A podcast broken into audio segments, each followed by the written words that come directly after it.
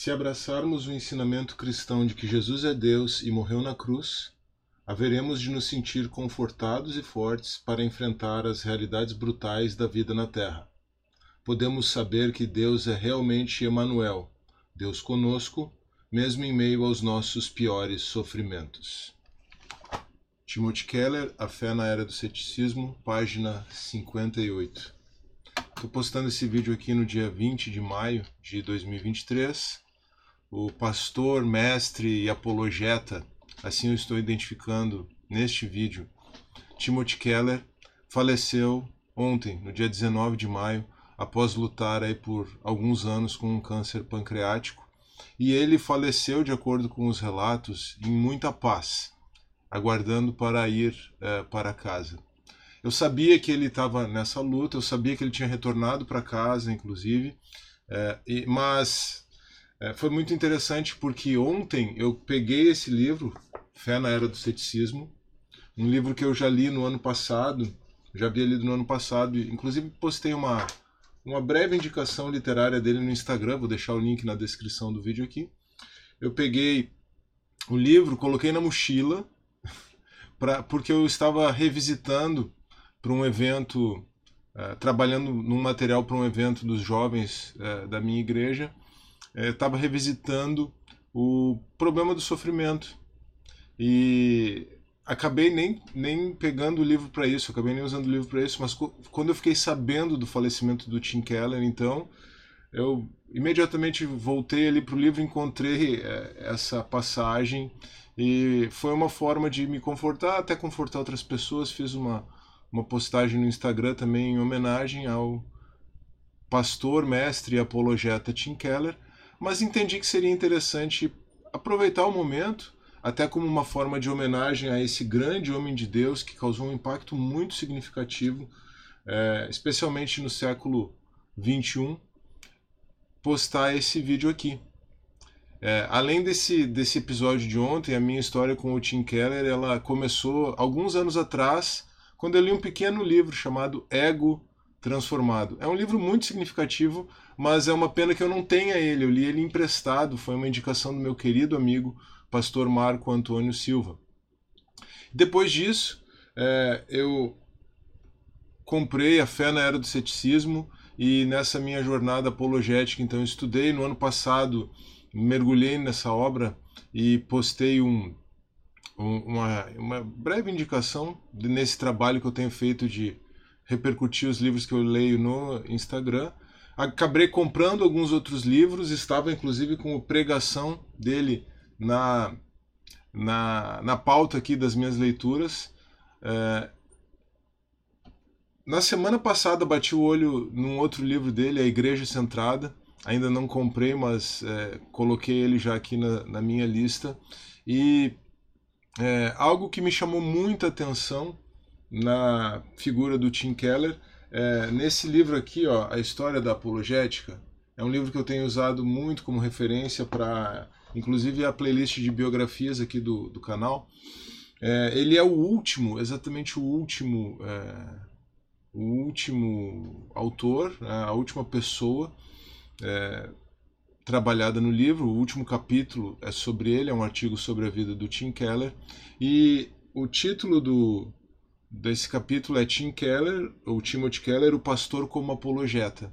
E algo que me chamou muito a atenção na vida dele, né, na figura dele, é que ele incorpora realmente aquela ideia de que o pastor é um mestre e todo mestre deve também ser um pastor. Recentemente eu trabalhei sobre trabalhei isso brevemente é, numa live que eu fiz para os estudantes de teologia de Angola, a convite do meu mais novo e querido amigo Wilson Amaral. É, também repercuti esse conteúdo aqui no canal. Eu já gravei o vídeo, ele ainda vai ser postado. Mas essa reflexão sobre a indicação, a possível indicação, até pela gramática do grego de Efésios 4:11, de que todo pastor é um mestre, todo mestre é um pastor, pastores e mestres como a última cláusula ali daquela lista de Efésios 4:11. E o Timothy Keller, estando eu certo ou não nessa percepção, o Timothy Keller certamente incorpora, personifica, exemplifica essa ideia do pastor como mestre, do mestre como pastor e também do de, dessa figura de pastor e mestre como um apologeta, como um defesa da fé. Uh, a principal característica, então, do Timothy Keller como um apologeta, e ele se tornou um apologeta muito famoso, especialmente por causa desse livro Fé na Era do Ceticismo, sobre o qual eu vou falar um pouquinho mais depois ainda, é que o seu pastorado, a sua condição como pastor define seu ensino, e essa sua condição e esse seu ensino definem a sua apologética também. Vou falar um pouquinho mais sobre isso, mas antes vou trazer alguns dados biográficos. Ele nasceu em Leith Valley, na, na Pensilvânia, em 1950. Então veja, é, ele faleceu muito jovem, né, com 72 anos, 73 incompletos. Ele é um pouco mais velho do que o meu pai. E ele poderia ser, ele teria idade para ser meu pai. Os filhos dele, o, o filho mais velho dele nasceu um ano antes de mim e os outros filhos nasceram eu sou de 1979, os filhos dele, um de 78, outro de 80 e outro de 83. Ele teria idade, poderia ser é, meu pai, né? É, assim, em termos de é, perspectiva geracional. Mas o Tim Keller se converteu na faculdade por meio do Ministério da Intervarsity Fellowship, que é a ABU americana, a Sociedade Bíblica Universitária, e ele serviu ali no Intervarsity, no começo aí da sua carreira, da sua jornada cristã. Ele se formou uh, na faculdade de Bucknell, fez mestrado no Gordon Cromwell e fez doutorado no Westminster Seminary. E foi durante o mestrado ali no seminário que ele conheceu a sua esposa Kathy, que era uma leitora inverterada de C.S. Lewis e influenciou muito o Keller. O Lewis é uma das principais influências dele, como a gente ainda vai ver. Tá? Depois de formado, ele iniciou um pastorado em Hopewell, na Virgínia, uma cidade rural, em 1984, ele se mudou com a sua família para Filadélfia para ele lecionar no Westminster Theological Seminary. Ele também serviu como ministro de plantação de igrejas na Presbyterian Church of America, na Igreja Presbiteriana dos Estados Unidos. Isso teve um impacto significativo também na sua formação e na sua vida. Em 89, então, com é, 39 anos, é isso? É? Em 89, com 39 anos, ele se mudou para Nova York para auxiliar na plantação de uma igreja, a Redeemer Presbyterian Church. Depois de entrevistar alguns candidatos e todos eles assim com muito medo da cidade de Nova York, em razão de todo o contexto multicultural, relativista da cidade, é, e esses pastores recusaram, ele mesmo resolveu assumir o desafio. E aí ele iniciou então a Redeemer Presbyterian Church com 75 pessoas. E hoje essa igreja é uma igreja vibrante, ela tem uma frequência semanal de mais de 5 mil pessoas e tem oito cultos dominicais.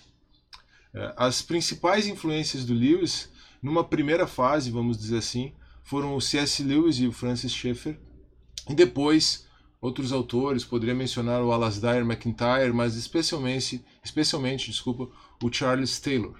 E um detalhe interessante é que ele iniciou a sua carreira como escritor após os 50 anos.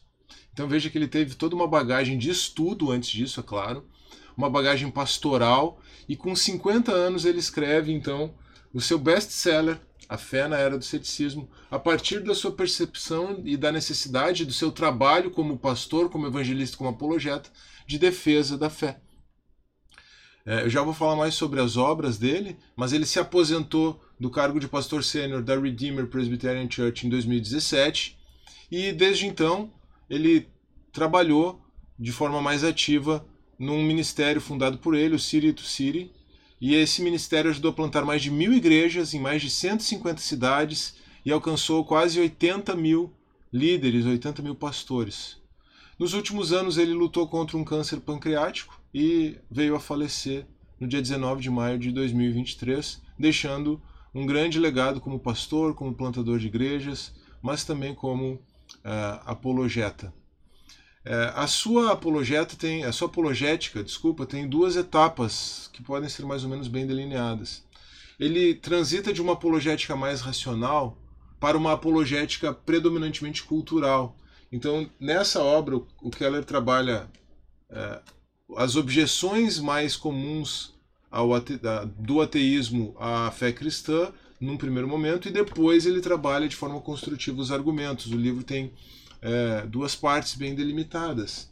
Mas, com o passar do tempo, ele percebeu a importância de se dedicar mais à compreensão dos pressupostos, né, dos compromissos pré-teóricos das pessoas, do ambiente cultural e da influência da cultura de forma mais ampla, e por isso, então, ele se dedicou mais ao enfrentamento da questão da cosmovisão ou das cosmovisões, tá bom? Então, isso é visto também nos seus trabalhos é, é, apologéticos, nas suas obras apologéticas. A principal delas, o mais conhecido, best-seller é o Fé na Era do Ceticismo, e depois disso, tão relevante quanto, é, na verdade, como uma prequela, ele lançou depois, mas é como que dando um passo atrás, nós temos o Deus na Era Secular. É uma outra obra é, muito significativa do Keller. É, me dei conta de que eu não tenho esse livro, então agora a gente acaba sendo tocado né, por momentos como esses. Tem pelo menos dois livros do Keller que eu não tenho, mas que estão na minha lista já de aquisição: O Deus na Era Secular e o Igreja Centrada, que é um livro sobre ministério. Tá? Além de Fé na Era do Ceticismo, Deuses, o Deus na Era Secular, Os Deuses Falsos, que é um outro livro importante também apologético. É, Igreja Centrada, que é um livro especificamente sobre ministério, então repercutindo a sua experiência é, pastoral e, e, e com conselhos, né? Nós temos alguns outros livros bem significativos do Keller. Eu tenho esses aqui: Encontros com Jesus, um livro sobre oração e um livro sobre pregação com o subtítulo Comunicando a Fé na Era do Ceticismo. Este aqui estava no meu radar para uma leitura assim mais próxima, é, mas, é, como eu mencionei, tem pelo menos dois aí que eu, que eu quero colocar trazer para a minha biblioteca e interagir de forma um pouco mais é, cuidadosa com ele. Tá? Concluindo, o Keller tem sido muito comparado com o C.S. Lewis, até mesmo em razão das, da influência do Lewis sobre o Keller. É claro que há, há evidentes diferenças. O Lewis era um acadêmico antes de qualquer coisa, né? e o Keller é um pastor antes de qualquer coisa. Mas a maneira como eles é, apresentam a, a, a, maneira como eles fazem a defesa da fé é muito foi muito significativa a maneira como ambos fizeram a defesa da fé como se colocaram embora as estratégias deles sejam mais sejam significativamente diferentes tá? o Lewis tinha aquela cadeia de argumentos né é, às vezes difícil para algumas pessoas acompanharem ontem mesmo eu estava conversando com um irmão né, e ele estava dizendo do comentário de algumas pessoas sobre uma certa dificuldade de acompanhar os argumentos do Lewis. E o Keller, por sua vez, notando essa característica própria do seu tempo, né, essa informação mais rápida que circula, não menosprezando a inteligência das pessoas. Lembre que ele foi pastor é, em Manhattan, em Nova York, então ele sabia que ele lidava com pessoas com uma bagagem cultural, pessoas com um intelecto até muitas vezes aguçado, mas que re se relacionavam com a informação de uma maneira diferente. Então, por isso, ele procurou apresentar os argumentos de forma mais curta, de forma mais objetiva. Essa é uma diferença do Keller em relação ao Lewis, mas também o fato de que o Keller é um pastor é uma diferença significativa em relação ao Lewis, essa grande influência dele. De tal maneira que o Keller pode ser comparado com o Ambrósio, Ambrósio de Milão, que também foi um, um pastor, né, um ministro na cidade de Milão, que teve um impacto muito grande como pastor, como é, mestre, como apologeta. Basta ver que foi por causa de Ambrósio que Agostinho se converteu à fé cristã. E, e é, essa comparação é feita pelo Joshua Chatrell, é, Joshua Chatrell aqui na, no final do livro, como eu mencionei, essa obra, a História da Apologética, termina com um artigo sobre o Keller, e eu queria encerrar essa breve reflexão lendo o último parágrafo. Foi escrito quando Keller ainda estava em vida, né, ainda era vivo, mas é muito significativo para nós terminarmos aqui como uma é, pequena homenagem a esse grande homem de Deus que nos deixou, voltou para a casa do Pai no dia de ontem, 19 de maio de 2023. O que podemos dizer sobre o legado permanente de Keller? A sabedoria requer paciência antes que se tente articular tudo o que isso vai incluir, porque a história de Keller ainda não terminou, ainda não havia terminado quando ele escreveu isso. Não obstante, é muito provável que, se um movimento vibrante de igrejas evangélicas reformadas surgir nas principais cidades do mundo, com pastores sendo exemplos de apologetas nos próximos anos, ele está mencionando aqui o City to City. A igreja vai louvar o Senhor por ter tornado Timothy Keller um pastor apologeta exemplar que abriu e pavimentou o caminho. E quem sabe, talvez, só talvez, surja outro líder que marque época, que foi inicialmente convencido por Keller de que essa fé podia ser sustentada em terreno racional. Então aqui uma menção, uma homenagem do Joshua Shuttro ao é, Tim Keller, com a qual eu encerro essa pequena biografia a respeito do Tim Keller, que tem mais um cunho aí de uma homenagem mesmo é, a esse homem que causou tanto impacto, impacto tão significativo sobre a igreja, tanto na perspectiva de defesa da fé, quanto na perspectiva ministerial e de plantação de igrejas, como é, a gente já viu aqui, mais de mil igrejas, mais de 150 cidades e mais de 79 mil líderes, praticamente 80 mil líderes impactados pelo ministério deste homem, além de milhões de pessoas aí. O Fé na Era do Ceticismo é um best-seller, né? além de milhões de pessoas que foram também impactadas pela obra dele como autor. Então, é, Tim Keller, um pastor, mestre e apologeta que nos deixou no dia 19 de maio de 2023. Eu espero que você tenha gostado desse vídeo, eu espero que ele tenha sido tanto instrutivo quanto edificante. Se for esse o caso, não se esqueça, por favor, de deixar o seu like nesse vídeo, de se inscrever no canal caso você não seja inscrito. Você pode acompanhar o Theo de também no formato de podcast, vou deixar o link para isso na descrição do vídeo. Deixe seu comentário e compartilhe esse vídeo com pessoas que você sabe que podem ser edificadas é, pela vida, como tantas pessoas já foram, por esse breve testemunho, por esse breve relato acerca da vida do Tim Keller. Um grande abraço, que Deus abençoe você e até a próxima.